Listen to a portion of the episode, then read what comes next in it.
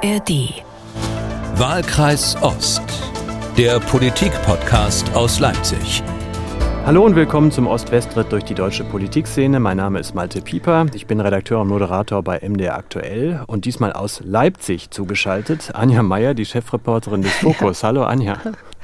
Hallo Malte, so kann es gehen. Wir reisen umeinander herum. Grüß ja, wir dich. spielen quasi verteilte Rollen. Ich bin diesmal in Berlin, du in Leipzig, weil du die Fraktionsklausur der Grünen verfolgst. Also die Bundestagsgrünen in Leipzig und dem Umland.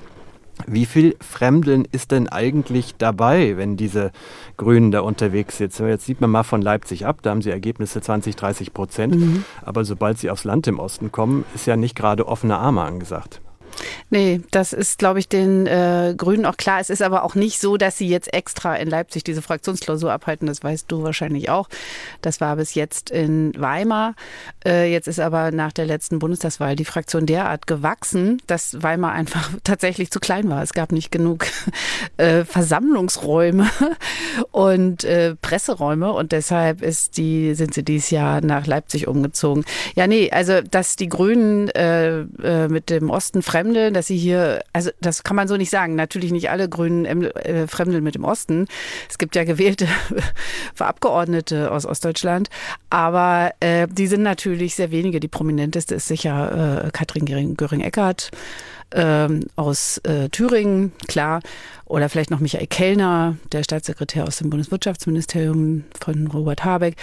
Aber äh, so richtig dicke im Geschäft sind die hier nicht, nee. Und trotzdem schlug auch da eine Nachricht, ich will nicht sagen wie eine Bombe, aber irgendwie passt es auch zum Thema, äh, sorgte eine Meldung für Aufregung aus Paris. Da hat dann offenbar Emmanuel Macron, der französische Präsident, nicht mehr ausgeschlossen, Bodentruppen in die Ukraine zu entsenden. Mhm. Spätestens 24 Stunden äh, hat dann danach der Kanzler reagiert, ähm, hat sich äh, in einer Kurzbotschaft via Twitter an sein Volk gewandt. Um es klipp und klar zu sagen, als deutscher Bundeskanzler werde ich keine Soldaten unserer Bundeswehr in die Ukraine entsenden. Das gilt, darauf können sich unsere Soldatinnen und Soldaten verlassen. Und darauf können Sie sich verlassen. Soweit also klares Nein vom sozialdemokratischen Kanzler. Äh, ich habe dann wiederum äh, Anton Hofreiter von den Grünen im Heute-Journal geschaltet mhm. gesehen, der so, ich übersetze frei, gesagt hat, er hat erstens keine Ahnung, der Scholz mit seiner Argumentation und zweitens liegt er 180-prozentig falsch. Für wie viel Aufregung sorgt diese ganze Debatte? Naja, also natürlich sorgt das hier für große Aufregung und ähm, Anton Hofreiter hat sich auch hier am Rande gegenüber uns Journalistinnen und Journalisten dazu geäußert. Äh, sehr klar, kennt man sonst eher von der FDP, dass jemand mitregiert und äh, den äh, Regierungschef angreift, als wäre das irgendwie ein fremder Mann, den man dem man, dem man einfach mal die, Meinung geigt. Aber ich glaube, sie haben versucht, vor allem die beiden Fraktionschefinnen haben versucht, ähm, so ein bisschen Ruhe reinzubringen. Die haben auch gesagt, also Bodentruppen wird es nicht geben. Taurus äh, Marschflugkörper, da haben sie sich so ein bisschen drum rumgemogelt. Das hat dann Anton Hofreiter äh, äh erledigt. Und ähm, natürlich sind sie bemüht, so eine Hilfe, es kommt jetzt der Krieg hierher kann man auch unter, also kann man also auch eine Frage der Betrachtung, ob wir da, ob wir als Europäer nicht sowieso in diesem Krieg sind, aber egal. Da haben sie versucht, so ein bisschen Ruhe reinzubringen. Also es ist keine Zeit für Panikmache, äh, hat Britta Hasselmann gesagt, die eine Fraktionsvorsitzende.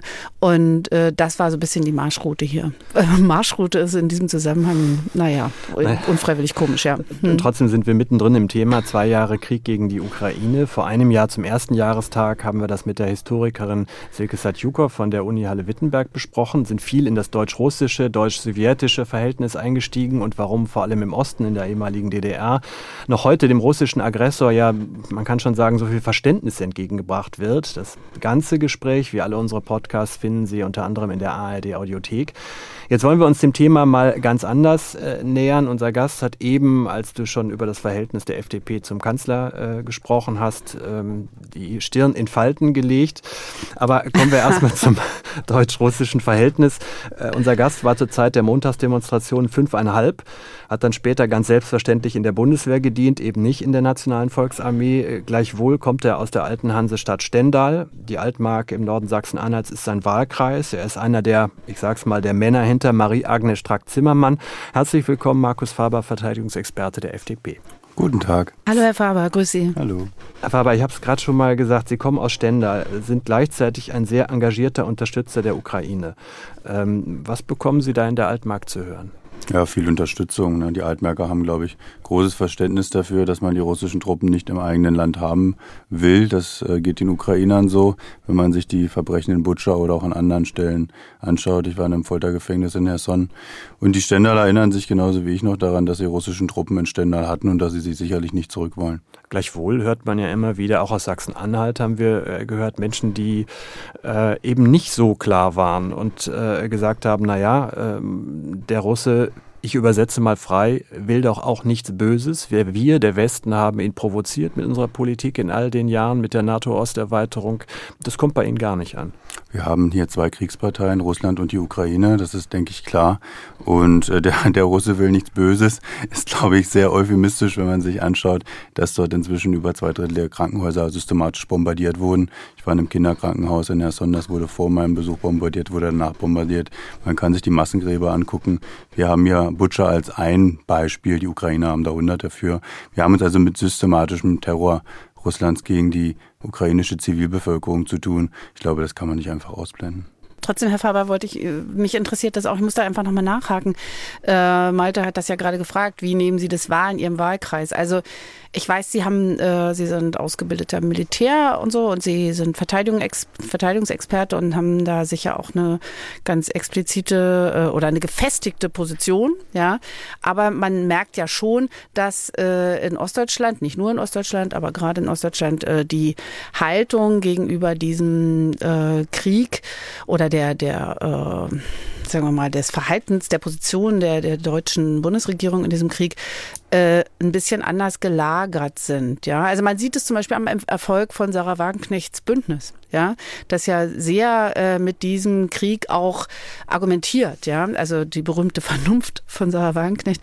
Ähm, und ähm, das würde mich einfach mal interessieren. Das kann doch nicht, äh, Sie können doch nicht nur mit Menschen sprechen, äh, die da ganz ihrer Meinung sind und sagen, hier waren die Russen früher auch mal. Sarah Wagenknecht hat meiner Kenntnis nach noch keine einzige Wahl im Osten gewonnen. Von daher wollen wir mal schauen, wie das ausgeht.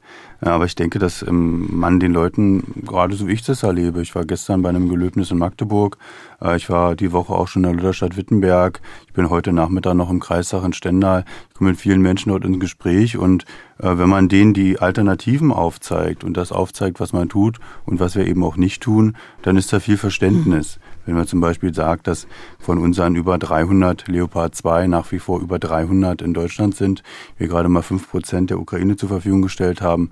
Das können wir jetzt an verschiedenen Waffengattungen durchgehen, bei Artilleriemunition. Bitte wird, nicht. Ja, das wollte ich gerade sagen, das möchte ich Ihnen gerne ersparen. Aber ähm, das zeigt eben auch, ja, wir tun mhm. etwas, aber wir tun eben bei Weitem nichts, was unsere Sicherheit gefährdet. Wir tun vor allem auch nicht genug, um die 1300 Kilometer Front, die Putin gegen die Ukraine aufmacht, irgendwie den Ukrainern da deutlich zu hm. helfen.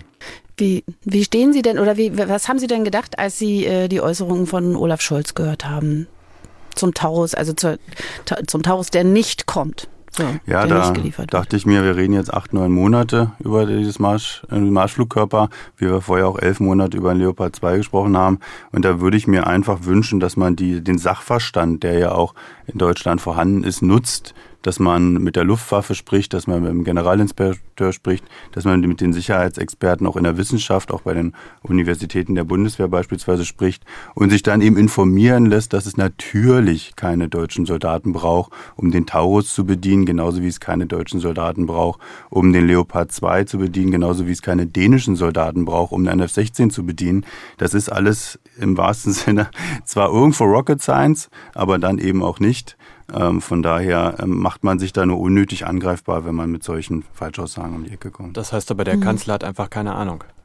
Er hat sich in dem Fall, glaube ich, nicht ausreichend informiert. Äh, die letzten zwei, drei Tage haben alle Sicherheitsexperten parteiübergreifend, aber auch äh, eben Wissen mit wissenschaftlichem Hintergrund gesagt, dass diese Aussage so nicht stimmt und dementsprechend hinfällig ist. Warum macht er sie dann? Ist es eine Art, die SPD mhm. als äh, Friedenspartei zu inszenieren? Also man könnte die Argumentation ja auch anders führen. Man könnte ja auch sagen, okay, den, der Storm Shadow, den die Briten geliefert haben, der Marschflugkörper, der Skype, den die Franzosen geliefert haben, der hat eine kleinere Reichweite, der Taurus hat eine größere. Wollen wir darüber reden? Das wurde aber nicht getan, sondern man führt hier deutsche Soldaten an Warum man sich auf dieses ähm, dünne Eis begibt, verstehe ich persönlich nicht. Hm. Könnten Sie vielleicht äh, für unsere Hörer, ich meine, die, es wird seit Wochen darüber diskutiert und für Sie können das wahrscheinlich nachts um drei, können Sie, kann man Sie wecken und Sie können das erzählen. Deshalb erklären Sie doch mal ganz kurz den Zuhörerinnen und Zuhörern, äh, warum Taurus-Marschflugkörper so entscheidend sein sollen, können. Die Bundeswehr hat beschafft über sechs, also 600 äh, genau Taurus-Marschflugkörper, die werden von Kampfjets verschossen so wie die britischen Storm Shadow auch. Ich war im Januar in der Ukraine, habe mit den Soldaten auf dem Luftwaffenstützpunkt gesprochen, die jetzt auch den äh, Storm Shadow, den britischen, nutzen. Ähm, das ist etwas, was eben hilft, beides, Taurus und Storm Shadow, die Munitionsdepots, die Versorgungswege, die Führungsinfrastruktur der Invasionstruppen zu stören und damit auch hilft, dass diese Invasionstruppen keine Fortschritte machen, keine zusätzlichen Städte einnehmen, weniger Artillerie äh, gegen ukrainische Städte zum Einsatz bringen können, da ist der eben sehr hilfreich. Das ist jetzt keine, keine Wunderwaffe und das ist vor allem auch Munition. Das heißt, wenn ich einen Taurus mhm. verschieße, ist er weg. Ja, der kommt dann auch nicht wieder. Mhm. Ähm, aber das äh, dauert ja. offensichtlich länger, diese Erkenntnis bei jedem auch zu transportieren. Also es geht um Abwehr statt Angriff, weil es gibt ja irgendwie immer, höre ich immer wieder, dass äh, Taurusmarschflugkörper so eine hohe Reichweite haben, dass vielleicht sogar aus Versehen, weiß ich nicht, da kennen Sie sich vielleicht besser aus, äh, das dann auf, also quasi als Angriff gewertet werden kann von der russischen Seite. Naja, also wir wissen ja, die Ukraine und Russland haben eine gemeinsame Grenze, sonst hätte es ja diesen Konflikt mhm. auch nicht gegeben. Wir haben in der Vergangenheit Panzerhaubitzen geliefert, wir haben ähm, Raketenartillerie geliefert. Auch die hat ja eine große Reichweite. Die Ukrainer haben sich hier die letzten zwei Jahre an alle Absprachen gehalten, dass nur gegen die besetzten Gebiete und gegen die Invasionstruppen dort eingesetzt. Die Ukrainer, die sich auch ans Völkerrecht halten, im Gegenteil zum Gegner. Und hier geht es jetzt darum, dass sie das weiterhin tun und dass sie weiterhin die Invasionstruppen zur Heimreise motivieren. Und das, dabei ist der Taurus hilfreich und sie würden sich dann ähm, dementsprechend auch wie bisher daran halten und das ähm, gegen Infrastruktur der Besatzer einsetzen. Mhm. Also Vertrauen gegen Vertrauen oder also gute, erprobte Zusammenarbeit. Äh der man vertraut. Der also es funktioniert bisher gut und wer da jetzt Zweifel hat, der kann ja auch sagen, gut, wir fangen vielleicht mit einer kleinen Stückzahl an, so wie die Briten und die Franzosen das vor einem Dreivierteljahr auch gemacht haben. Das lief dann auch gut. Da haben dann Briten und Franzosen auch gesagt, gut, wir liefern euch weitere. So könnte man jetzt hier auch mit einer kleinen Zahl beginnen und dann mhm. schauen, wie gut das in der Zusammenarbeit funktioniert. Aber ist es nicht ein bisschen wohlfeil, wenn sich der Franzose sehr weit aus dem Fenster lehnt und uns ganz offen kritisiert? Ähm, die Zahlen liegen ja andersrum genauso auf dem Tisch, dass die Unterstützung, die Lieferungen aus Deutschland wesentlich höher sind äh, als die aus Frankreich. Ich habe heute Morgen äh, gehört, selbst Estland liefert mehr als äh, Frankreich. Ist es nicht ein bisschen merkwürdig, was da aus Paris kommt? In der Tat äh, sind die Franzosen besser im Verkaufen, besser im Kommunizieren. Und wir ähm, leisten uns ja Debatten, wie gesagt, jetzt seit acht, neun Monaten zum Taurus, die natürlich auch ein Stück weit verschleiern, dass wir an anderer Stelle viel tun. Wir haben viele LKWs geliefert, ja. Die braucht man auch aber die alleine reichen dann eben nicht. Wir liefern auch viel, wir haben ja angefangen mal mit 5000 Helmen, wenn wir uns noch erinnern, und äh, bei Artilleriemunition machen wir auch viel mehr als andere. Diese absoluten Zahlen finde ich immer ein bisschen verschleiernd, denn Estland hat natürlich eine kleinere Volkswirtschaft als äh, Frankreich. Deswegen finde ich es eigentlich immer schlauer, das am Prozentsatz des Bruttosozialprodukts nebeneinander zu legen. Und da sieht man dann schnell, dass die Länder, die dichter an Russland dran sind, der Ukraine am meisten helfen, weil sie sich ganz besonders bedroht fühlen. Da ist Deutschland dann auch nicht mehr auf dem ersten Platz. Wir haben halt die größte Volkswirtschaft und in absoluten Zahlen arbeitet das immer für uns. Sie haben gerade gesagt, ähm, im Grunde genommen, wenn Sie durch Ihren Wahlkreis fahren, durch den Norden Sachsen-Anhalts, dann äh, ist es äh, common, dass man die Ukraine unterstützen muss. Da müssen Sie nicht große Diskussionen äh, eigentlich führen. Was so ein bisschen den Umfragen widerspricht, dass die Ostdeutschen wesentlich kritischer äh, an diesen äh, Krieg herangegangen sind. Ich frage mich dann allerdings, also wenn es Ihnen offenbar im Wahlkreis Altmark gelingt, die Menschen zu überzeugen, warum können Sie den Kanzler und die Regierungstragende, die, die Mehrheitsfraktion nicht überzeugen? Also erstmal mein Wahlkreis ist Sachsen-Anhalt, von Ahrensee bis Zeitz, vom Harz bis nach Anhalt. Ja, ich bin natürlich besonders, komme aus der Altmark, bin besonders viel in der Altmark da unterwegs. Standen Sie auch auf dem Stimmzettel in, äh, zur ganz Bundestagswahl? in ganz Sachsen-Anhalt. Mit so der Zweitstimme, mit der Erststimme im, aus der, im Altmark. Genau, hm. ich bin auf beiden. Aus der wunderschönen Stadt Stendal, die wirklich man, fantastisch ist. Kann man in der Tat mit beiden Stimmen äh, wählen in hm. ganz Sachsen-Anhalt, aber darum geht es ja nicht. Ähm, mein Punkt ist, dass man tatsächlich die Menschen, wenn man sie informiert, überzeugen kann, dass nicht nur Handeln Folgen hat, sondern auch das Unterlassen von Handeln. Wenn die Front zusammenbricht, wenn die Invasionstruppen vorrücken, wenn die Ukrainer sagen, dass sie nicht in einem riesigen Butcher leben wollen und den Koffer nehmen äh, und in Millionen sich auf den Weg machen, das wollen viele auch nicht. Viele Menschen wollen, dass die Ukrainer in der Ukraine leben können und das möchte ich auch. Aber wie viel Arbeit war das in den letzten zwei Jahren? Ich meine, Sie haben gefestigt 30 Prozent AfD äh, in, der, in der Altmark. Äh, das sind ja nicht die ersten Unterstützer äh, der äh, Ukraine. Ähm, dann wurde das Bündnis Sarah Wagenknecht schon angesprochen, also Teile der äh, Linkspartei. also wie viel Arbeit war das in den letzten zwei Jahren? Ja, ich habe in den letzten Jahren viel gearbeitet, wenn Sie meine Familie fragen. Das ist in der Tat so. ähm, die Wahlergebnisse Ergebnisse sind zum Glück ein bisschen anders, als sie die darstellen. Das geht schon immer noch. Aber ähm, ja, das ist Demokratie und es ist ein permanenter Prozess der Überzeugung. Und ähm, da sage ich mal, dem stellt man sich. Ich bin seit 23 Jahren politisch unterwegs und da werde ich auch nicht, müh, äh, nicht müde. Die Kommunalwahlen und Europawahlen liegen vor uns und ich freue mich da am mhm. Samstag die Listen für, Stadtrat, für den Stadtrat aufzustellen. Da würde mich auch mal interessieren, äh, wie motivieren Sie sich eigentlich selbst? Also gibt es einen, sozusagen so einen inneren Überzeugungskern, also dieses auch europäische Vorsorge? Ich nenne es jetzt mal paradox, aber Sie wissen schon, was ich meine. Also in Bezug auf den Ukraine-Krieg, dass man sagt, wenn dann, ja, also wenn die Ukraine verliert, dann werden wir äh, könnten wir sozusagen von, äh, von Russland angegriffen werden äh, oder die, überhaupt die EU angegriffen werden. Äh, haben Sie so einen inneren Kern, der Sie oben hält? Weil im Moment ist ja die Situation der ukrainischen Armee eher ganz vorsichtig ausgedrückt mäßig. Also alles, was man so mitkriegt, das wirkt ja doch sehr beunruhigend, muss ich sagen. Also bis dahin, dass die äh, Soldatenfamilien sagen, Leute, mein, unsere Väter, unsere Männer, die können einfach nicht mehr, ja. Auch die Bilder, die wir sehen, sie waren ja da und glaube, sie fahren jetzt auch demnächst nochmal hin, habe ich gehört, oder habe ich, oh ja, habe ich gelesen, auf X, genau. Ich frage mich immer, wie bleibt man bei seinem, bei seiner inneren Überzeugung dabei? Also wie sieht das bei Ihnen aus? Was motiviert mich? Ja, also ist, glaube ich, eine Grundmotivation. Ich habe meine Diplomarbeit zu direkter Demokratie in den deutschen Bundesländern geschrieben, meine Doktorarbeit ebenso. Also Demokratie ist mir ein Anliegen und wenn hier äh, die Demokratie in der Ukraine von der russischen Diktatur überfallen wird, dann ist das für mich eine gewisse Grundmotivation, weil mir Demokratie wichtig ist. Ich bin in einer Diktatur geboren und ich möchte nicht in einer sterben. Dazu kommt, glaube ich, noch ein Gefühl von äh, Gerechtigkeitssinn auch, auch von, von Sinn, von Humanität, wenn wir die Gräuel sehen, die die Besatzer in den besetzten Gebieten umsetzen. Ich habe Foltergefängnisse, Massengräber, die Bombardierung von Krankenhäusern mhm. erwähnt. Das ist etwas, was einen, glaube ich, täglich motivieren kann. Mhm. Ähm, deswegen ist es, glaube ich, sinnvoll, sich dem zu verschreiben, weil es auch für unsere Sicherheit so wichtig ist. Denn wenn Putin mit der Ukraine fertig wäre, würde er weitermachen. Das haben wir ja gerade heute am Beispiel Moldau und Transnistrien, glaube ich, gesehen.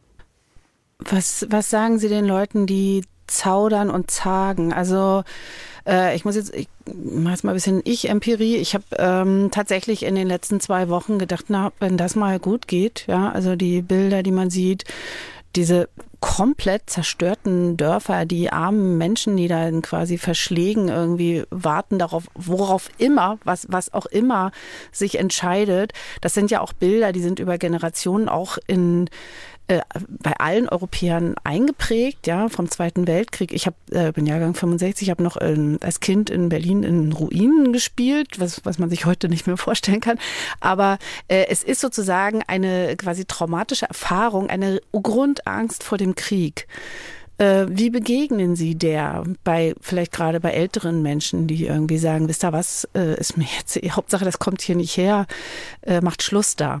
Was ja, sagen Sie denn? Also das, das ist eine berechtigte Sorge und eine berechtigte Angst und die muss man auch ernst nehmen. Aber genau dafür haben wir dann auch ein Sondervermögen bei der Bundeswehr. Wir investieren 100 Milliarden eben in unsere eigene Sicherheit. Davon kommt bei den Ukrainern nichts an, sondern das ist äh, quasi, das löst den Investitionsstau bei der Bundeswehr auf. Wir haben inzwischen 31 Partnernationen innerhalb der NATO, die uns auch schützen, so wie wir die. Finnland und Schweden haben sich ja jetzt auch entschieden, der NATO beizutreten. Ähm, und gemeinsam ist man dort stark. Und ähm, das gibt uns Sicherheit.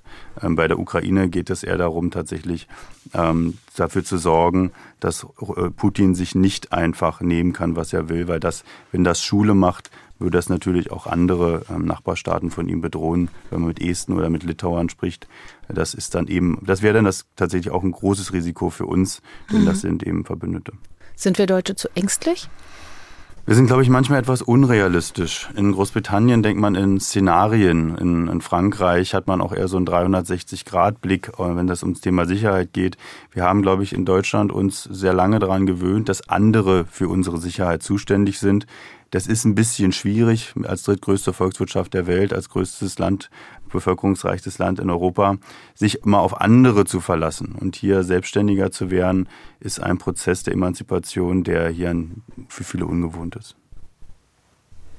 Ich würde gerne trotzdem nochmal wieder zurück äh, in die äh, Altmark kommen. Wir haben gerade über die Wahlergebnisse gesprochen. Ich habe das in der Zwischenzeit mal nachgeguckt. Es waren keine 30 Prozent für die AfD, sondern 22 äh, bei der Landtagswahl, um die 20 bei der Bundestagswahl, während bei Ihnen 8,5 Prozent äh, gestanden haben. Aber äh, wir haben vor einem Jahr einen Gesprächsausschnitt von äh, Oleg Shevchenko in der Sendung gehabt. Geboren in der Ukraine, aufgewachsen in Thüringen, heute Landesvorstand der SPD. Der erzählte, wie er und seine Mitschüler in der Schule, der hat, ist ungefähr ihr Alter, äh, sie sind ein bisschen älter, also in den Nullerjahren, Ende der Nullerjahre, immer mit einem klaren, verständnisvollen Blick für die Russen geprägt wurden. Dass ihn das also heute gar nicht überrascht, wenn da noch immer sehr viel Verständnis ist und sehr viel Verständnis für die russische These, ähm, die NATO-Osterweiterung habe Russland provoziert, sei in den eigenen Einflussraum äh, vorgedrungen, äh, all diese Erzählungen, die Sie auch kennen. Wie war das bei Ihnen? War da immer klar oder haben Sie immer gelernt, wir stehen glasklar auf der Seite des Westens oder wie viel Verständnis war auch für eine andere Denkschule aus dem Osten? Also mir, für mich geht es ja nicht um Osten und Westen und ich habe größtes Verständnis für die russische Bevölkerung. Ich hoffe, dass sie sich bald von ihrem Diktator befreien kann. Sondern es geht für mich um die Universalität, Universalität von Menschenrechten. Das habe ich aber nicht gefragt. Die Frage war, was Sie mitbekommen haben äh, in, mhm. in Ihrer Schulzeit. War ja. das immer so glasklar? Das habe ich gerade versucht, Ihnen zu erklären. Also ähm, es geht mir tatsächlich nicht darum, ob in welcher Himmelsrichtung ich mich jetzt verorte oder was mir da in der Schule nahegebracht wurde, sondern mir geht es darum, was für Werte einem vielleicht auch in der Schule vermittelt wurden. Und zumindest, ich war an einem Gymnasium, im Hildebrand-Gymnasium in Stendal, an dem mir vermittelt wurde, dass Menschen Rechte haben und dass die für alle Menschen gelten, nicht nur in einer Demokratie. Und dass äh, Folter und, und Mord keine gute Sache sind und dass es sich vielleicht lohnt, dagegen auch mal den Mund aufzumachen. Aber wie kann es dann sein oder wie erklären Sie sich, jetzt müssen wir nicht über die genaue Prozentzahl äh, streiten, wie viel es am Ende sind, dass aber doch ein beträchtlicher äh, Teil Ihrer Mitmenschen ähm, ein Verständnis für die russische Erzählung entwickelt? Ich glaube, die Wahlergebnisse, ähm, ob es jetzt Wahlergebnisse oder Umfragen sind, die haben sehr, sehr überwiegend innenpolitische Gründe und das ist jetzt keine Abstimmung über Putin, die Sie da haben, wenn Sie eine, deutsche Kommunalwahl durchführen. Nee, aber es gibt ja die Umfragen, wo man explizit fragt, äh, ist die NATO-Osterweiterung ein Fehler gewesen, weil man äh, Russland damit provoziert hat?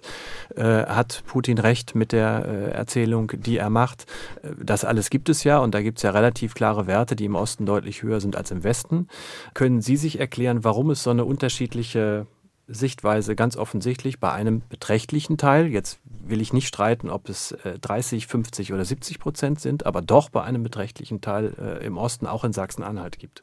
Es gibt eine relevante Minderheit, sicherlich, ähm, die, sage ich mal, den Erweiterungsprozess der NATO und den Beitrittswillen auch der baltischen Staaten zum Beispiel ähm, nicht so wahrgenommen hat, wie er auch abgelaufen ist. Und da muss man dann aber auch sagen, da ich komme immer wieder aufs Gespräch zurück. Da muss man miteinander reden. Und man kann ja mit den baltischen Staaten sprechen. Und dann versuchen sie denen mal abzusprechen, dass sie jetzt das Recht haben, sich ihr Bündnis selbst auszusuchen. Ähm, das äh, bin ich mal gespannt, ob sie die überzeugt bekommen. Ich glaube eher nicht. Und ähm, ich glaube, dieser Gesprächsfaden, der hat vielleicht unter sowjetischer Besatzung zu wenig stattgefunden und der hat vielleicht auch in der Nachwendezeit, wo Menschen natürlich mit sich selbst erstmal beschäftigt waren, auch weil die Lebensumbrüche da waren, zu wenig stattgefunden. Ich glaube, das ist etwas, was wir viel mehr machen müssen, dass wir nicht nur uns selbst genug sind, sondern uns auch in die Perspektive unserer Nachbarn reinversetzen. Findet er auch in den Medien genug statt? Ich glaube nicht, nein. Wie wäre denn das? Also was würden Sie sich denn wünschen? Na, ich würde mir wünschen, dass wir. Was halten Sie für erforderlich? Hm? Ich würde mir wünschen, dass wir uns natürlich, ich mache Verteidigungspolitik im Deutschen Bundestag, ich leite den Bereich Verteidigung in meiner Fraktion, dass wir uns mehr mit Sicherheitspolitik beschäftigen, wäre mir natürlich ein Anliegen, weil ich für mich sehe, ohne Sicherheit ist alles nichts. Also ich kann viele Kitas sanieren, ich kann viele Krankenhäuser modernisieren. Wenn die bombardiert werden, hilft mir das nicht. Ähm, das heißt, es muss ich immer mitdenken. Das hat in den letzten zwei Jahren hier eine wirkliche Zeitenwende auch im Bewusstsein der Menschen gegeben. Aber ich habe das Gefühl, dass das wieder in den Hintergrund tritt, wenn wir uns wochenlang über sicherlich auch wichtige Themen wie den Agrardiesel unterhalten, die dann aber doch eher ähm, etwas kleinteiliger sind. Sie waren regelmäßig oder mehrfach, sagen wir es so, mehrfach äh, in der Ukraine. Ähm, was macht das mit einem, wenn man äh, da vor Ort ist und äh, eben das nicht nur medial vermittelt bekommt, wie die allermeisten, wie wir beide auch, äh, sondern hautnah eben in Butscha steht, äh, hautnah sieht, äh, wie dort äh, gekämpft wird. Wie hat Sie das möglicherweise verändert? Ja, mir ist es wichtig, mich natürlich auch einen Eindruck von der militärischen Situation zu machen. Das heißt, ich berede mit den Soldaten, die den Leopard 2 bedienen, die mir den Unterschied zum T-64 erklären können. All das mache ich, aber ich gehe eben auch in das Kinderkrankenhaus, das bombardiert wurde. Oder in das Foltergefängnis und lasse mir von einem ehemaligen Insassen, einen der 460, erklären, wie er die Zeit dort wahrgenommen hat, die Schläge, die Stromstöße bei den Verhören. Ähm, und ich finde, das gibt einem dann auch einen Gesamteindruck über dieses Land, genauso wie die Rush Hour in Kiew morgens, die man jetzt hat, weil die Luftverteidigung funktioniert. All das findet gleichzeitig statt. Und ja, ähm, das lässt einen nicht los. Daran erinnert man sich. Und das ist sicherlich auch ein Stück weit Motivation, nach der Sie mich ja vorhin gefragt haben. Sie schildern das jetzt relativ nüchtern. Ähm, ein nüchterner Mensch, ja. Ja, äh, das lässt einen doch vermutlich auch schlecht schlafen, die Tage danach, wenn man das gesehen und gehört hat. In der Tat, äh, man hat auf der Rückfahrt mit dem Zug eine Weile Zeit, ähm, das zu verarbeiten, aber es lässt einen manchmal schlecht schlafen, insbesondere wenn man denn die Nachrichten aus der Ukraine hört oder wenn man auch mit Menschen von vor Ort redet. Ich mache die Termine vor Ort ja häufig auch mit ukrainischen Abgeordneten aus diesen Städten, aus Saporischa und anderen, Kharkiv. Und wenn ich dann die Nachricht bekomme, dass äh, das Hotel, in dem ich in Kharkiv übernachtet habe, jetzt übernachtet habe, bevor ein Marschflugkörper getroffen wurde, genauso wie das in Saporischa, dann ist das, geht es mir nicht nur persönlich nahe, weil ich in diesem Hotel übernachtet habe und weil das auch in der Nacht hätte stattfinden können, sondern weil in diesem Hotel auch Menschen arbeiten, Menschen übernachten und äh, ich nicht bei jedem Einzelnen sagen kann, ob er zu der Uhrzeit auch anwesend war oder nicht. Klingt furchtbar. ja, ja. also ich finde das ganz, ganz, ja, ja, ich finde es äh, wirklich ganz toll, dass sie, also toll ist auch so ein blödes Wort in dem Zusammenhang.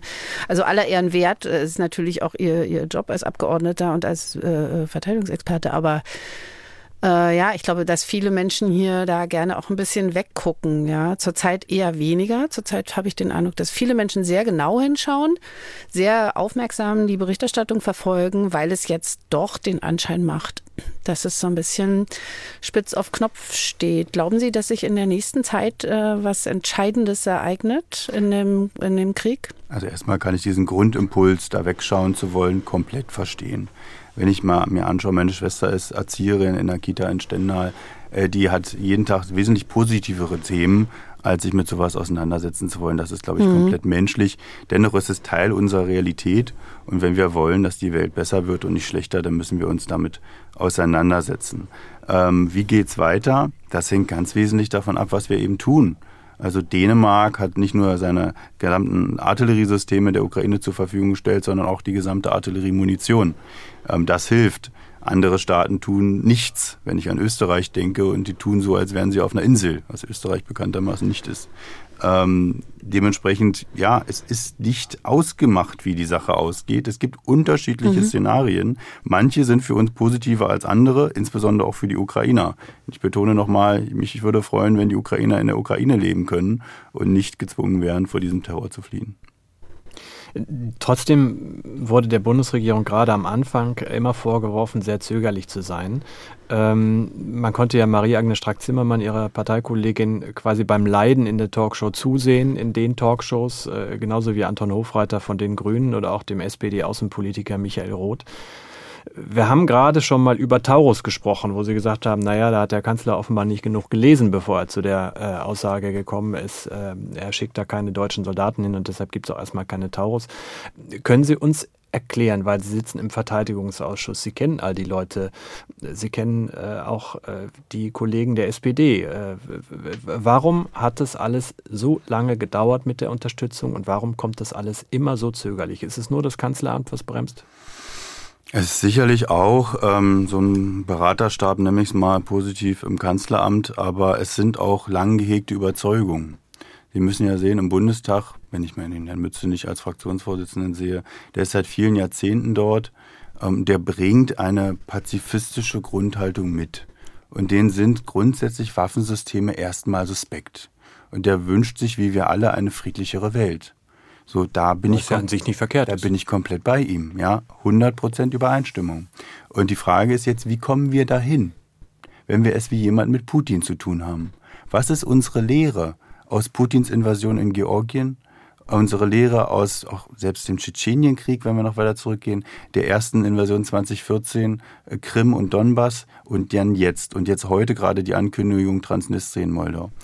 Ähm, die Lehre ist doch nicht, dass wir jetzt mal alle uns an einen großen Tisch sitzen, uns an den Händen nehmen und miteinander reden, dann wird alles wieder gut. So wird es leider nicht laufen, sondern er, Putin wird es verstehen, wenn man ihm mit Stärke entgegentritt und der Terror und die Folter werden enden, wenn die Ukrainer in der Lage sind, sich zu verteidigen. Die Hälfte der besetzten Gebiete ist inzwischen wieder befreit, die zweite Hälfte noch nicht.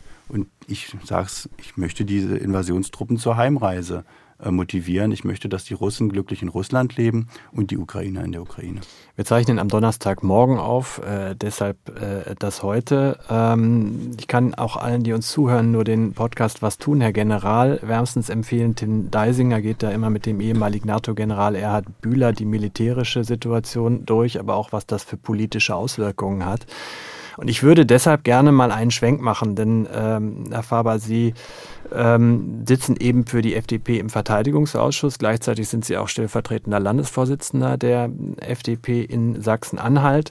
Wir haben auf, in Sachsen-Anhalt regiert die FDP zusammen mit CDU und SPD in der sogenannten Deutschlandkoalition, hier in Berlin eben zusammen mit Rot-Grün in der Ampel. Und das Ansehen der Koalition ist ja im Keller, kann man ja gar nicht anders sagen. Äh, ihre Partei taumelt irgendwo in Richtung 5 Prozent, mal drunter, äh, mal drüber, ist also existenzgefährdend. Und äh, wann immer man Menschen fragt äh, zu der Bundesregierung, zu der Ampel, zu der Koalition, äh, dann sagen die allermeisten, uns geht dieses Gestreite unfassbar auf die Nerven. Warum können Sie es nicht einfach lassen? In der Tat, ich bin am Freitagmorgen im Koalitionsausschuss in Sachsen-Anhalt. Ja, da ist die Zusammenarbeit häufig, ähm, sage ich mal, etwas entspannter. Man klärt Dinge äh, hinter der Kulisse und kommt dann mit einer Lösung und nicht mit einem Diskussionsprozess. Ja, und das äh, wertschätzen, glaube ich, die Bürger in Sachsen-Anhalt. Diese Deutschland-Koalition auch mit FDP-Beteiligung funktioniert dort sehr gut.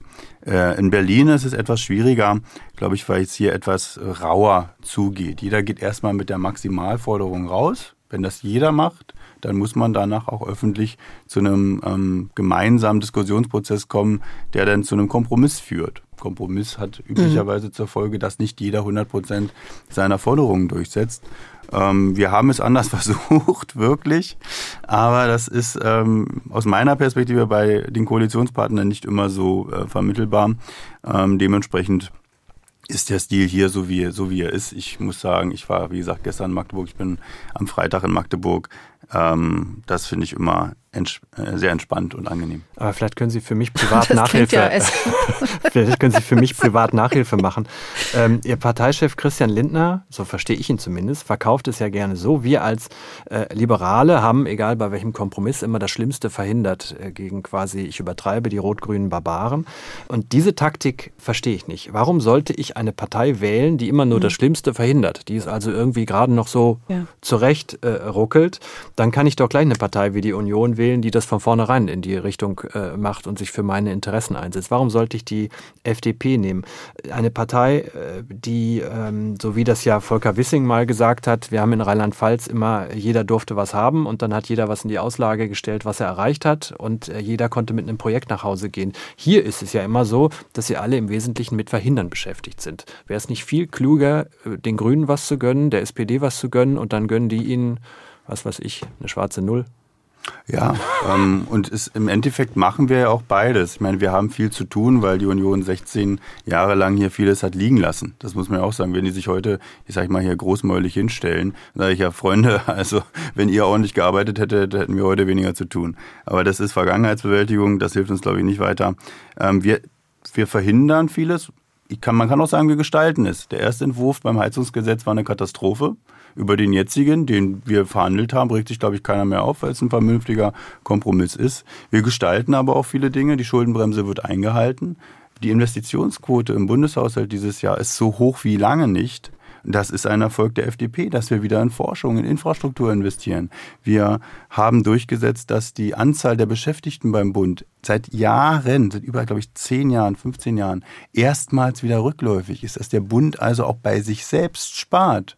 Das ist ein Erfolg der FDP. Aber warum kriegt das der Wähler ganz offensichtlich nicht mit? In allen Umfragen mhm. haben Sie sich das halbiert, während die Grünen stabil sind. Ja, also Umfragen, ne, das muss ich mal ganz entspannt. Vor acht Jahren waren wir nicht nachweisbar in Umfragen, vor vier Jahren waren wir da, wo wir heute auch sind.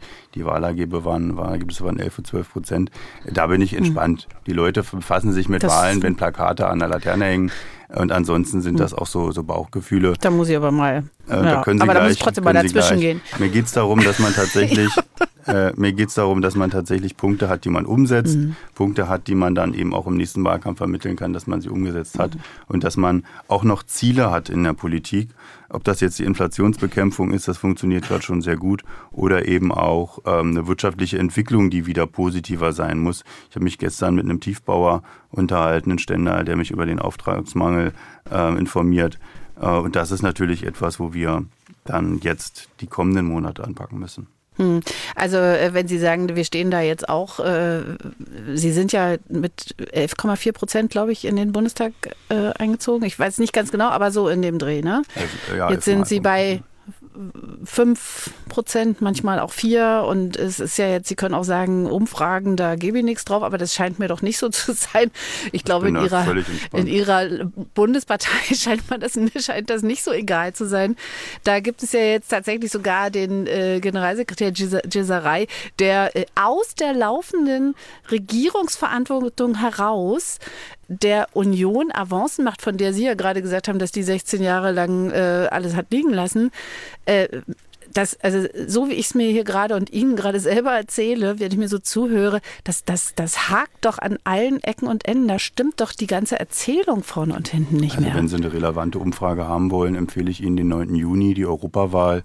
Äh, da können Sie sich auch gerne dann die Ergebnisse der Kommunalwahlen, ich, ich glaube, acht deutschen Bundesländern mhm. anschauen. Mhm. Dann haben Sie mhm. mal mhm. belastbare Zahlen. Ähm, Wenn Sie die Umfragen nehmen, bei den letzten ging es immer nach unten, teilweise aus den Landtagen raus. Das waren ja auch mhm. belastbare Ergebnisse. Also ich sage Ihnen, die Umfragen. Äh, ja, aber es waren ja Ergebnisse. Ja, Wenn wir über also, Ergebnisse reden, dann waren die letzten Landtagswahlen alles andere als Erfolge für die mhm. Freie Demokratische Partei. Ich habe acht Jahre Politikwissenschaften studiert.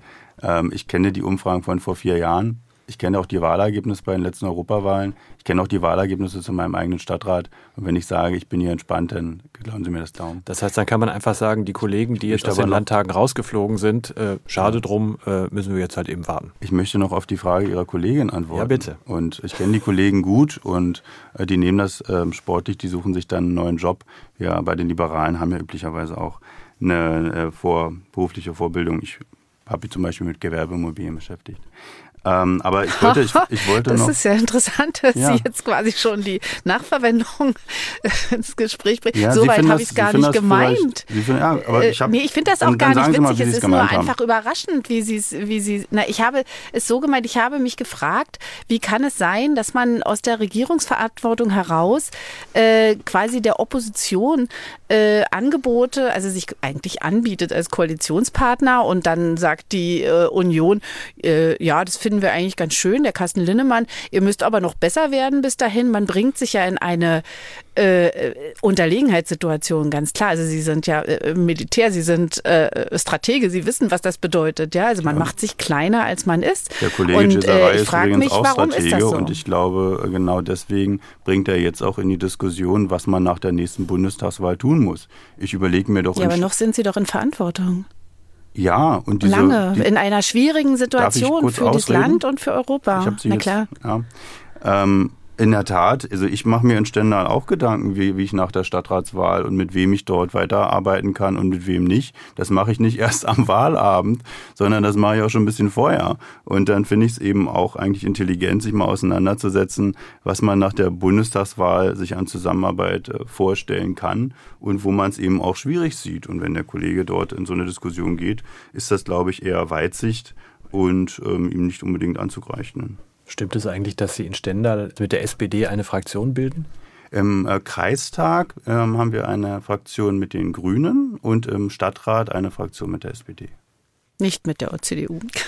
Ja, die ähm, CDU in Stendal hatte in der Vergangenheit ein paar Probleme, die man dort noch aufarbeiten musste, äh, weshalb mhm. das ähm, ausschied.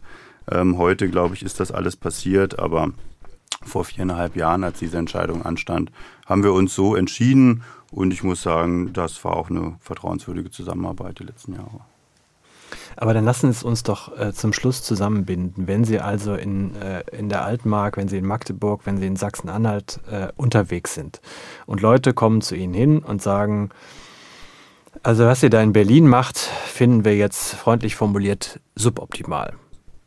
Was antworten die, äh, Sie denen, äh, wie die nächsten anderthalb Jahre ablaufen, bis wir alle wieder wählen dürfen? Oh, eigentlich äh, frage ich die dann erstmal, was sie jetzt suboptimal finden. Und die sagen mir das dann. Und meistens sind die Punkte, die da kommen, nicht unbedingt ein direkter Angriff auf die FDP, sondern eher auf die Koalitionspartner. Wir haben ja heute einige Minister schon genannt. Ihre Kollegin hat vorhin Steffi Lemke als, glaube ich, prominente äh, Bundesministerin der Grünen aus Sachsen-Anhalt vergessen. Ähm, und dann sage ich, naja, Freunde, ähm, äh, ich werde auch bei der nächsten Wahl nicht darum werben, die Ampel zu wählen. Und ich habe auch noch nicht Grüne und SPD gewählt. Das werde ich auch in der Zukunft nicht tun, sondern ich wähle FDP. Überraschung. Und da sagen die, ja gut, okay. Dann sage ich, ja, wenn ihr euch über die Grünen aufregen wollt, dann geht doch einfach zu den Grünen und regt euch bei denen über die Grünen auf. Wie viel Schmerzen werden Sie haben, wenn Sie nach der Bundestagswahl nochmal in diese Ampel müssen? Äh, erstmal glaube ich, dass das nicht stattfinden wird. Sondern? Ich glaube, es wird andere Konstellationen geben. Welche? Ähm, das ist reine Spekulation, aber ähm, ich habe tatsächlich das Gefühl, vielleicht auch ist das ein Gefühl aus Sachsen-Anhalt, ähm, dass diese Konstellation so nicht nochmal kommen wird. Das heißt nicht, dass eine nächste besser ist, das heißt nicht, dass eine nächste schlechter ist. Ich glaube, dass wir so ähm, nicht nochmal zusammenkommen. Also ist das Problem FDP und Grüne? Das würde ich so gar nicht mal sagen. Es ist immer die Frage, worum geht es? Also wenn es um die Hilfe für die überfallene Ukraine geht, ist nicht, sind nicht die Grünen das Problem. Wenn es um die Ausbau und Modernisierung der Bundeswehr geht, sind die Grünen eher ein Problem als die SPD. Also es ist immer die Frage, über welches Thema unterhält man sich. Wir haben ähm, letzte Woche die Cannabis-Legalisierung auf den Weg gebracht. Da waren auch nicht die Grünen das Problem, sondern die, diese jetzt sehr, sehr bescheidene Kompromiss ähm, ist aufgrund der Skepsis in der SPD auf den Weg gekommen. Man kann mit verschiedenen Koalitionspartnern verschiedene Dinge auf den Weg bringen, andere eben auch nicht. Ich glaube, die Chance, dass die Union jetzt nicht an der Regierung ist, ist im Gesellschafts-, im Familienrecht an vielen Stellen eine Chance für Modernisierung. Das muss man jetzt nutzen. Und mit der Union sind dann im Bereich Wirtschaft, glaube ich, andere äh, Möglichkeiten wieder vorhanden. Das heißt, Sie sind da ganz nüchtern, äh, wenn jetzt einfach nach der Bundestagswahl Olaf Scholz durch Friedrich Merz äh, ausgetauscht wird, weil das für eine Mehrheit reicht, dann sagen Sie, naja, dann machen wir halt das. Ja, also beide Herren sind jetzt nicht meine besten Kumpels und ähm, die haben auch einen Job auf Zeit, genauso wie ich. Und das wissen die auch. Aber wenn Sie so nüchtern sind, wie Sie sind, äh, gibt es überhaupt irgendeine Wunschkoalition oder gehen Sie wirklich ran, weil Sie haben gerade nochmal betont, Sie haben acht Jahre Politikwissenschaft studiert, ich habe das auch jahrelang studiert, entsprechenden Abschluss, da lernt man ja, man muss mit den Gegebenheiten irgendwie klarkommen. Ist, ist das, was Sie sagen, so, wir lassen mal die Würfel fallen und dann gucken wir, wie wir äh, den Strauß zusammenstellen? Also ich streite hier Tag für Tag, um möglichst viel vom FDP-Programm umsetzen zu können. Das wird leichter, wenn die FDP gut vertreten ist in einem Parlament. Und das muss man dann äh, mit Mehrheiten ermöglichen, dass es auch äh, im Parlament tatsächlich umgesetzt werden kann. Aber die Grundlage dafür sind starke freie Demokraten. Markus Faber, FDP-Verteidigungspolitiker, stellvertretender Landesvorsitzender der Liberalen in Sachsen-Anhalt. Vielen Dank, dass Sie heute Morgen da waren. Ich danke Ihnen. Dankeschön. Wahlkreis Ost, unseren Podcast finden Sie auf mdr.de, in der ARD Audiothek, überall sonst, wo es Podcasts gibt. Wahlkreis-ost.mdr.de lautet die Adresse. Und wenn alles so kommt, wie es so kommt, äh, werden wir uns in 14 Tagen über ein Bundesland äh, beugen, äh, in dem ein FDP-Politiker für sehr viel Konfusion, sehr viel Verwirrung und eine sehr verworrene Lage gesorgt hat. Äh, das wurde dann mit Mühe und Not äh, wieder aufgelöst. Es geht um Thüringen. Und was das eigentlich mit dem Jahr 1924 zu tun hat, das klären wir bis dahin. Tschüss. Wahlkreis Ost, der Politik-Podcast aus Leipzig.